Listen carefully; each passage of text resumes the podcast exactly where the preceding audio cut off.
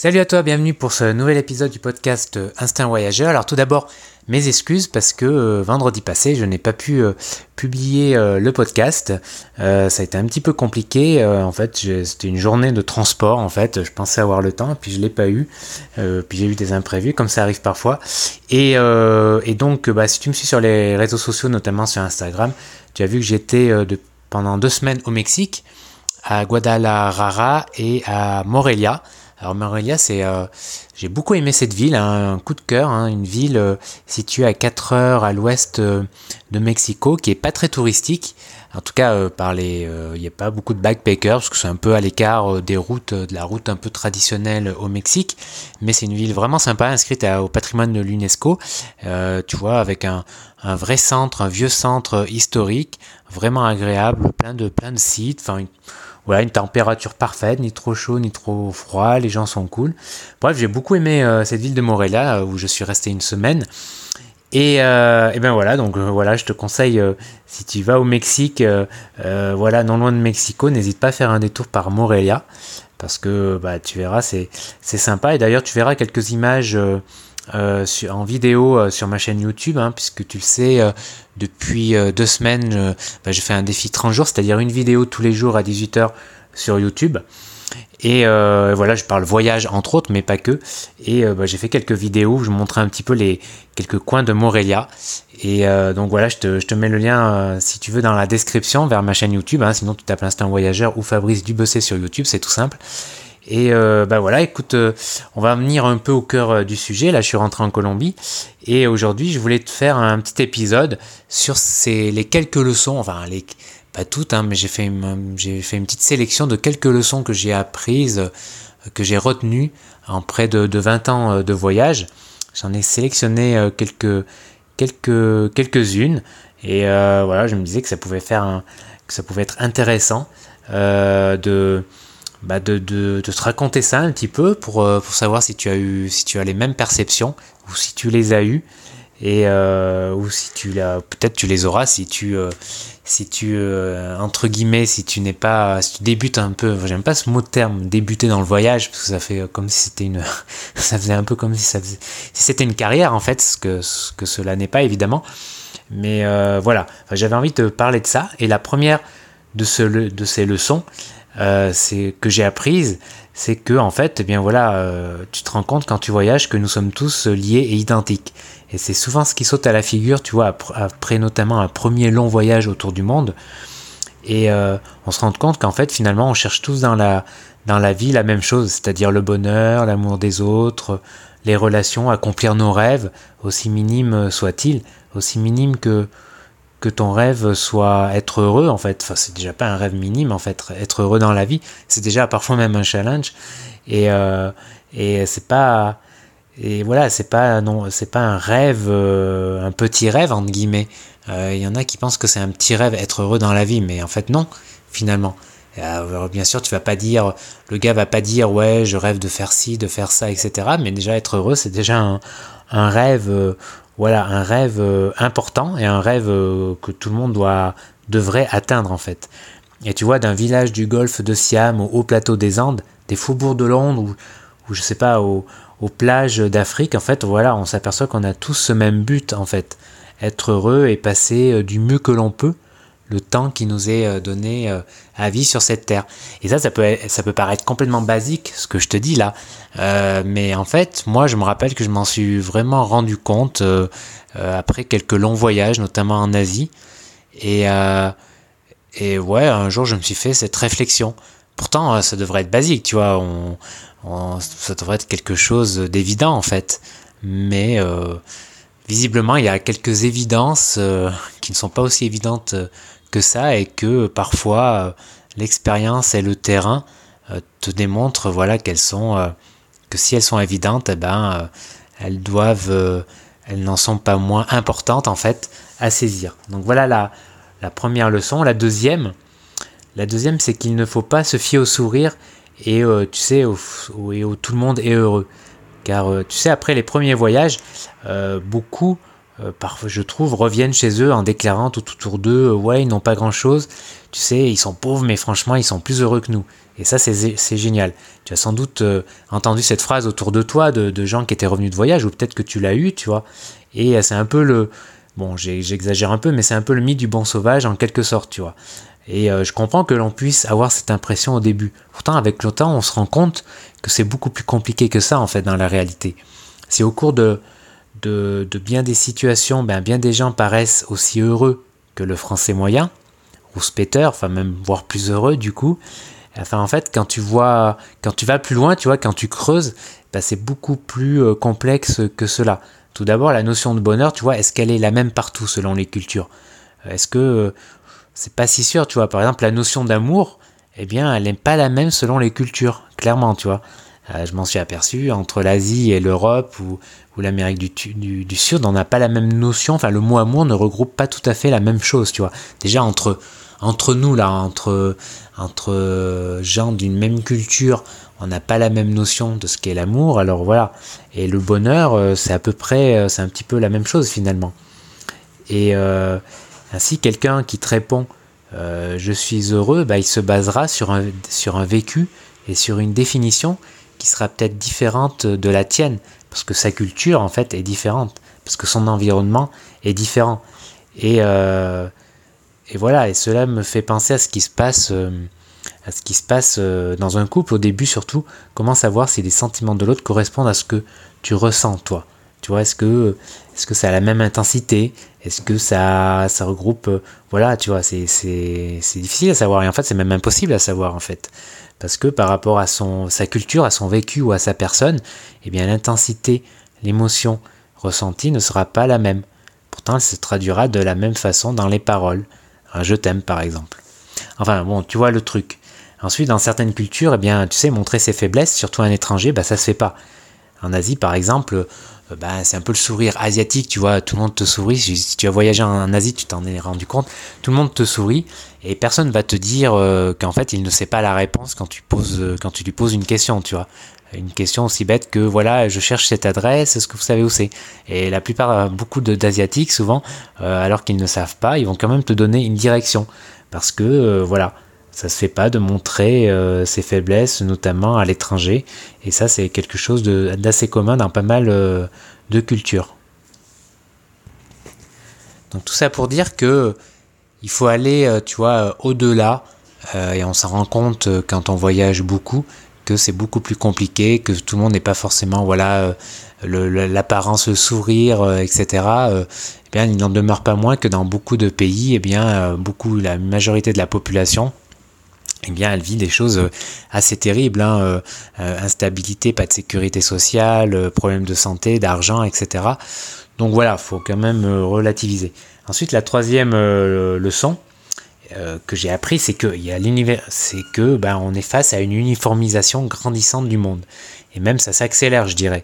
Tu vois, après quelques voyages euh, voilà, c'est quelque chose qu'on se, rend, se rend compte après quelques voyages à l'autre bout du monde, hein, dans certains lieux, ben, tu entendras les mêmes tubes à la mode finalement, tu vois. Et euh, tu verras les mêmes films en DVD euh, dans les hôtels, etc. Et par exemple, je me souviens, je me souviens de la mort de Michael Jackson, tu vois. J'étais à Malacca en Malaisie c'était en 2009, voilà. Et euh, bah, les tubes de Michael Jackson euh, sont passés, euh, passés dans tous les bars. Et j'imagine que c'était la même chose, mais dans pas mal de bars de n'importe où dans le monde, en fait. Parce que Michael Jackson, bon, c'était une icône évidemment de la pop, de la pop culture, et il était mondialement célèbre. Mais ça, voilà, il représente une uniformisation quelque part, aussi une mondialisation, en tout cas au niveau musical. Et tout cela, c'est quelque chose qui que l'on retrouve un peu partout, tu vois. Je me souviens notamment à Cusco, à Cusco, à Cusco au Pérou, euh, dans le centre, j'avais été euh, ouais, assez étonné de voir à l'époque euh, eh bien, un Starbucks sur la place, sur la principale place. j'avais été même un peu chagriné, je dois dire. Je me suis dit, mince, voilà, je suis au Pérou, à l'autre bout du monde, et hop, un Starbucks, le même que j'ai au coin de ma rue, tu vois, à Paris. Et et voilà, c'est euh, bah, les multinationales, hein, de Cusco à Hanoï, de Kiev euh, au Cap, ben, tu retrouveras les, mêmes repères euh, parfois bien familiers, hein, des Starbucks, des McDo et j'en passe. Et, voilà, c'est la mondialisation et tout ça ne va pas s'arranger en fait. Et notamment dans les, cette uniformisation, elle concerne surtout les, les villes, tu vois, les grandes villes notamment. Et heureusement, j'allais dire, euh, cette uniformisation, elle ne concerne pas finalement les coins reculés et les paysages, tu vois. Et il restera toujours, heureusement, la beauté inimitable de certains paysages, des plateaux des Andes, tu vois, du Sahara, la taïga russe, les savanes africaines, tu vois. Bref, cette diversifiée, cette diversité, pardon, des milieux, de la géographie, heureusement, elle reste et elle restera euh, toujours euh, sans doute. Donc voilà, une note positive. Ensuite, quatrième leçon, c'est que les rencontres, eh bien, c'est le cœur du voyage. Hein, les belles rencontres, ce sont les moments qui restent dans nos mémoires et nos cœurs. Et l'humain, encore une fois, c'est aussi ce qui est prépondérant dans le voyage, plus que les paysages, aussi, beaux soient-ils en fait. Car euh, ben, je trouve que ces derniers, les paysages, ils arrivent sans doute souvent en deuxième position dans mes souvenirs. En tout cas, c'est vraiment personnel. Hein. Mais, euh, mais même les sites majestueux, euh, bon, il y en a quand même certains qui marquent, hein, c'est clair, hein, comme le Machu Picchu, etc. Mais souvent, moi, dans tous mes voyages, si je dois me rappeler, tu vois, s'il y a des souvenirs comme ça qui reviennent, ce sont souvent, en général, en premier, ce sont les rencontres, en fait.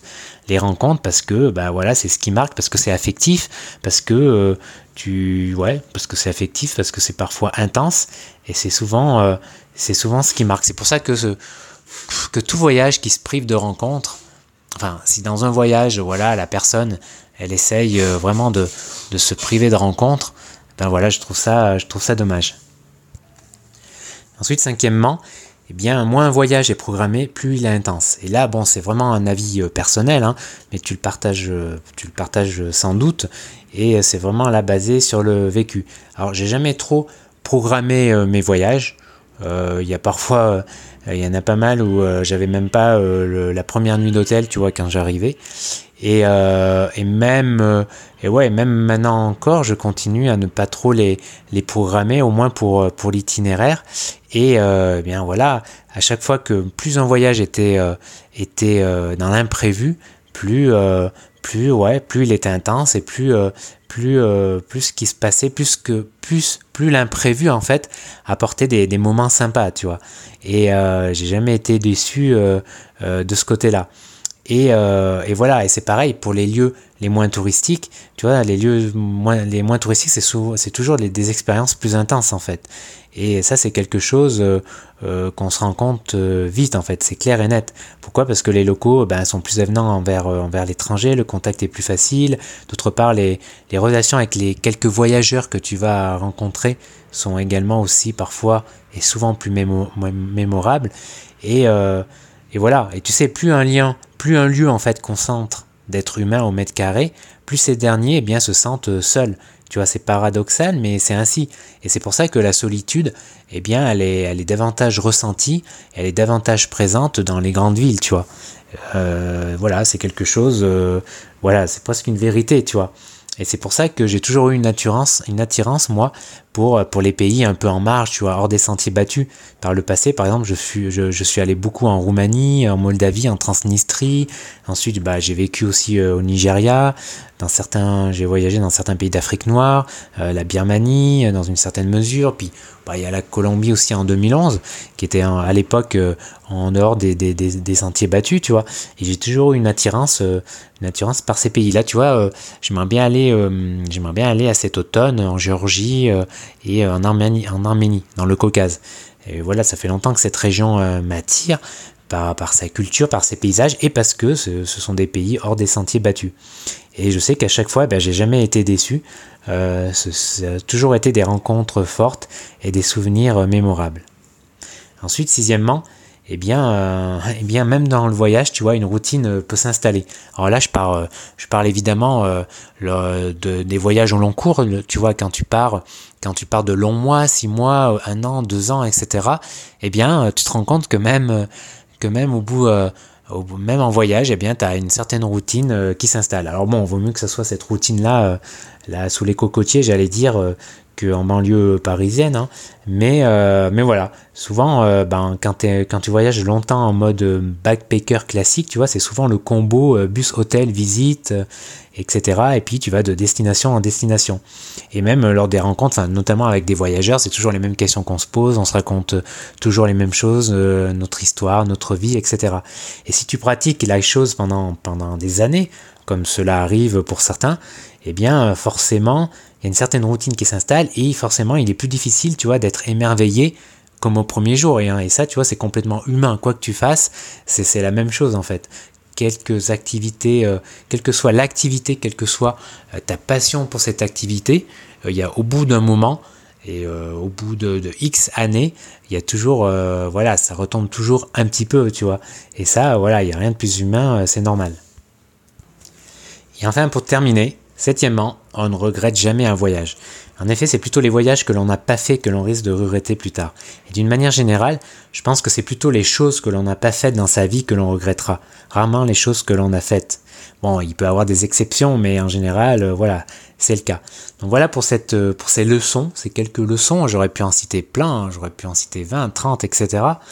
Mais euh, voilà, j'ai fait une petite sélection de sept leçons que le voyage m'a appris en près, de, près de 20 ans de voyage. Et sans doute, bah, tu partages quelques-unes de ces leçons, voire euh, la, plupart, etc. Euh, et, voilà. Bah, écoute, n'hésite pas à mettre dans, dans, un, dans les commentaires euh, ta, ta, réaction hein, sur, sur Podbean, ce que tu en penses, etc. Et puis, bah, comme d'habitude, on termine par, par une citation, par une citation qui est, qui est un proverbe, donc anonyme, un proverbe, qui est Celui qui veut réussir trouve un moyen, celui qui veut rien, ne, rien faire trouve une excuse. Voilà, je répète, je l'ai mal dit, excuse-moi. Celui qui veut réussir trouve un moyen, celui qui ne veut rien faire trouve une excuse. Et évidemment, ouais, c'est vraiment assez vrai, c'est vraiment le cas. Euh, lorsqu'on veut euh, vraiment quelque chose, on trouve toujours euh, un moyen. Voilà, eh bien écoute, euh, je vais te laisser reprendre une occupation euh, normale. Euh, encore une fois, n'hésite pas, je te mets le lien de, ma chaîne YouTube, où en ce moment tu as une vidéo pendant 30 jours, donc chaque jour à 18h. Bah, n'hésite pas, si tu aimes le podcast, à laisser un avis sur, sur iTunes, comme d'habitude. Et puis on se retrouve vendredi prochain pour un nouveau, nouvel épisode. Cette fois-ci, ça sera une interview une interview. Je t'en dis pas plus, ce sera un IVCast. Et puis euh, voilà, je crois que j'ai fait le tour. Euh, passe une bonne journée ou une bonne soirée et à bientôt. Bye bye.